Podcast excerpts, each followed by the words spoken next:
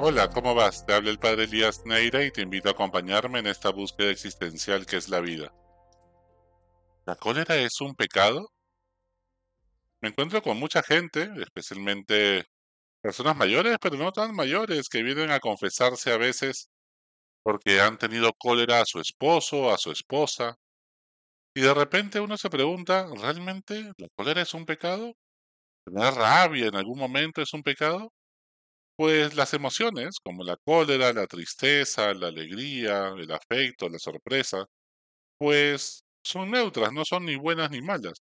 Que al contrario, reprimirlas puede dañarnos, puede hacer que somaticemos, puede hacer que nos dé dolores de cabeza, que nos salga acné, diferentes tipos de somatización en nuestra piel, en nuestras, nos puede aflojar el estómago, puede hacer tantas cosas de manera que somaticemos y nos haga daño. Pues no se trata de reprimir las emociones. Las emociones no son ni buenas ni malas porque no tienen una connotación moral. Lo que sí es pecado, que sí está mal ética, moralmente, es cuando agredimos a las personas. La cuestión es qué hacemos con esa cólera. Pero fíjate cómo Jesús nunca tuvo ningún pecado, pero sin embargo hay momentos en los cuales evidentemente Jesús en los evangelios tiene cólera. Como por ejemplo cuando votan los vendedores del templo, como vamos a suceder este domingo el Evangelio.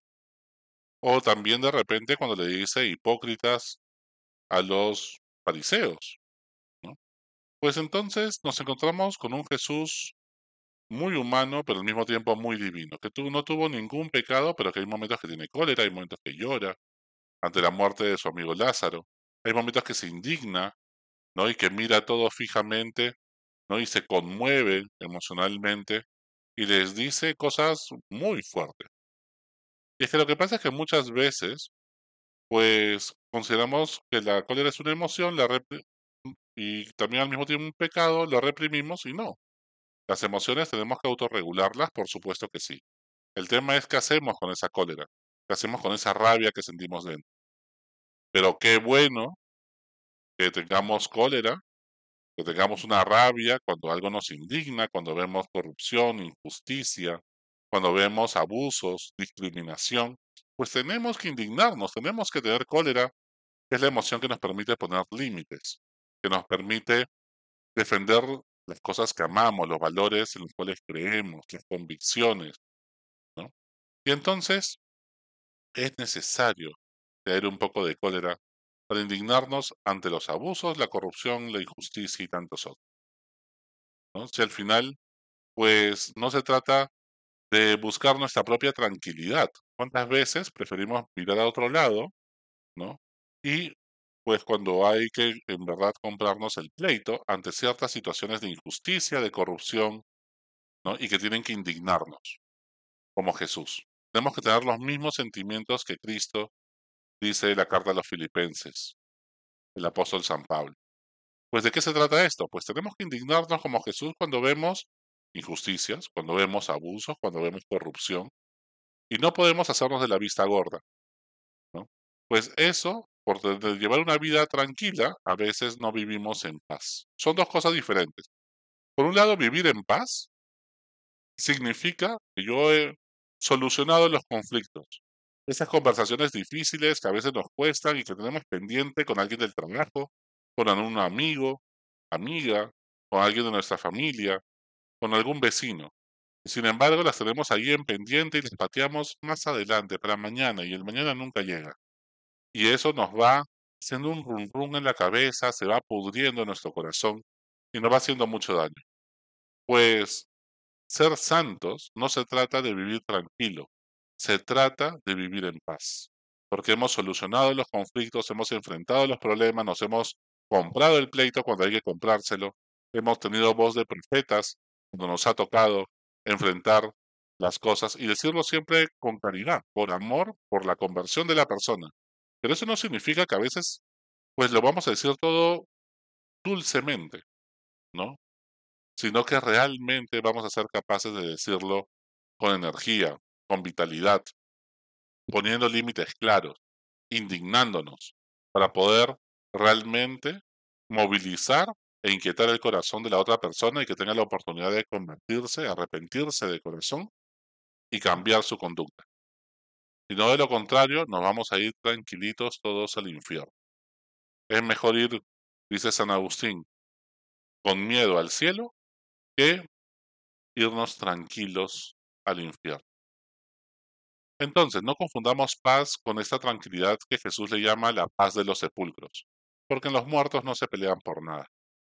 Los muertos siempre miran a otro lado cuando hay corrupción. El problema es que nos han vendido una santidad domesticada.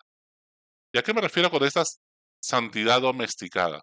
Que nos han vendido parcialmente una caricatura de Jesús. Un Jesús que no es capaz de votar a los vendedores del templo. Este evangelio nos incomoda. Nos fastidia que Jesús también sea un profeta que le dice hipócritas, no raza de víboras, sepulcros blanqueados, le dice imbéciles a otros. Y a Herodes le dice que es una zorra. Pues cuántas veces, pues la idea de santidad que hemos tenido es, un, es que no dice malas palabras, pero sin embargo en los evangelios está claro que dicen malas palabras. Y es que las malas palabras no es un tema moral, es un tema cultural. Cultura ha decidido qué palabras son más corteses, ¿no? Qué palabras pues suenan mejor, ¿no? Y qué palabras realmente pues no es así, sino que pues hay que, hay que tratar de usar palabras con mayor cortesía. Es un tema cultural. Uno puede, moralmente, uno puede insultar a una persona con buenas o malas palabras. Y ahí sí lo importante es no agredir a la persona, sino realmente, pues sí levantar la voz, sí decir las cosas fuertemente cuando es necesario y levantar nuestra voz de protesta. Y entonces nos han vendido esta idea de santidad domesticada como si el santo fuera el que no se molesta y se mantiene siempre ecuánime, no siempre zen.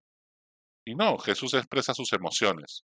Es alguien que llora cuando muere Lázaro, se conmociona cuando ve a Jerusalén en el horizonte, siente rabia y se indigna ante la hipocresía. Cuando vota a los vendedores del templo, también. Porque si no, terminamos muchos creyéndonos buenos como le pasa a Adolf Eichmann, este jerarca nazi que huye después de la Segunda Guerra Mundial y lo encuentran en Sudamérica, entre Bolivia y Argentina, y lo llevan a juicio, ¿no? Al final de los 50.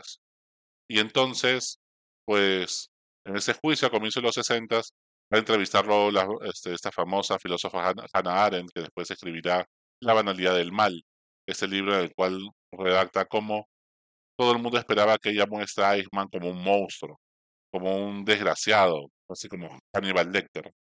Pero sin embargo se encuentra con un buen ciudadano, condecorado por, por su buena vecindad, un buen padre de familia, una buena persona en muchos aspectos de su vida, una persona sumamente inteligente, sin trastornos patológicos a nivel psicológico ni psiquiátrico, pero que sin embargo prefirió, pues, prefirió simple y llanamente anular su pensamiento crítico porque le convenía mirar a otro lado ¿no? y hacer eficientemente lo que tenía que hacer para el exterminio final de los judíos en los campos de concentración, en cámaras de gas. Y entonces, ¿cómo se entiende? Él decía que solamente obedecía órdenes. Y que lo hizo eficientemente lo mejor que pudo. Entonces, ¿cómo nosotros muchas veces preferimos suprimir nuestro pensamiento crítico porque nos conviene, quedarnos tranquilos haciendo bien eficientemente lo que nos toca en nuestra empresa o en el Estado y al final, sabiendo que hay corrupción, sabiendo que hay injusticias, preferimos nosotros hacernos de la vista gorda para no perjudicar nuestros intereses laborales, ni a nuestra familia, ni ponernos en riesgo, ni comprarnos el pleito. Viendo cómo otros sufren injusticias, preferimos y rezamos tranquilos diciendo yo no hice nada, yo tengo las manos limpias. Pero caracho, al cielo no se entra con las manos limpias. Al cielo se entra con las manos llenas de buenas obras cuando te has comprado el pleito, cuando te has ensuciado las manos por ayudar a otros, cuando has corrido riesgos de tu reputación, de tu trabajo, porque has decidido no ser un camaleón que simple y llanamente se acomoda a quien tiene el poder, si los verdes tienen el poder, te vuelves verde. Si los rojos tienen el poder, te vuelves rojo. los azules tienen el poder, te vuelves azul. Deja de ser un camaleón creyendo que los camaleones entran al cielo. Esos son los, a los que más detesta Jesús. Trata de dar las manos llenas de buenas obras, manos ásperas que han ayudado a cargar muchas cruces de muchas personas. De eso se trata el Evangelio, de eso se trata seguir a Jesús. Como si para ser santos tenemos que ser sumisos. Y esa es otra idea que nos vende esta santidad domesticada. Y no, no es así. Para ser santos tenemos que ser obedientes a la voluntad de Dios. Ser sumisos y ser obedientes son dos cosas totalmente distintas. La palabra obediencia viene del, latín, ob audire, estar a la escucha de lo que Dios nos aconseja. Es la capacidad de discernir, no de ser sumiso a la autoridad de turno, como los camaleones. Obedecemos principalmente a Dios y eso te hace plenamente libre. Si un jefe humano te manda algo que va en contra de tu conciencia, en de esa voz de Dios, pues tienes que hacer una objeción de conciencia, tienes que oponerte, tienes que reclamar y levantar tu voz. Pero es que eso es muy difícil, es complicado, corres riesgos. Pues Jesús murió crucificado. ¿Quieres seguirlo o no quieres seguirlo? Pero de los buenitos no es el reino de los cielos, sino de los profetas que se compran el pleito. Nos han vendido una santidad domesticada cuando nos hacen creer que los santos no, dicen malas palabras, ¿no? Nos han vendido esta santidad domesticada cuando creemos que nos vamos a ir al cielo porque comulgamos y rezamos cuando después preferimos mirar a otro lado, cuando alguien con mayor jerarquía, como puede ser un obispo o un sacerdote, hace cosas que están muy mal, como puede ser abusos a un menor de edad, como puede ser injusticias o corrupción, o te pide que lo contactes, ¿no? Por alguna cosa para cosas que no están bien. Pues también nos hemos comprado esa santidad domesticada cuando al final, cuando viene el Papa Francisco, le damos los primeros puestos a los congresistas para que estén en primera fila, sean del partido que sean.